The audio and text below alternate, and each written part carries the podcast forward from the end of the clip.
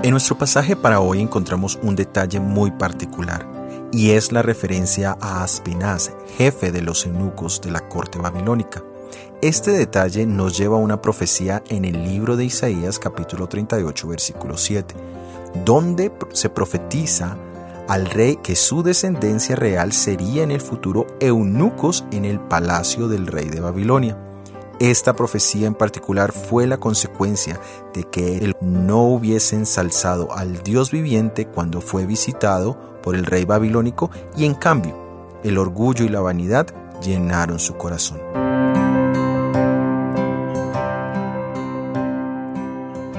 La vida está llena de pequeños detalles, de pequeñas acciones, y nunca debiéramos desestimar la importancia de las cosas pequeñas, porque son ellas las que forman la verdadera disciplina de la vida. A través de los pequeños pensamientos, las pequeñas palabras o las pequeñas acciones, somos transformados a la imagen de nuestro Salvador Jesucristo o a la imagen de Satanás. En los pequeños detalles está el secreto del éxito en cada área del trabajo e influencia.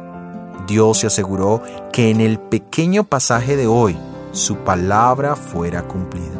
A veces podemos pensar que Dios no nos tiene en cuenta porque somos desconocidos para el mundo y la sociedad, pero estamos totalmente equivocados. Él conoce hasta el más mínimo detalle de nuestras vidas.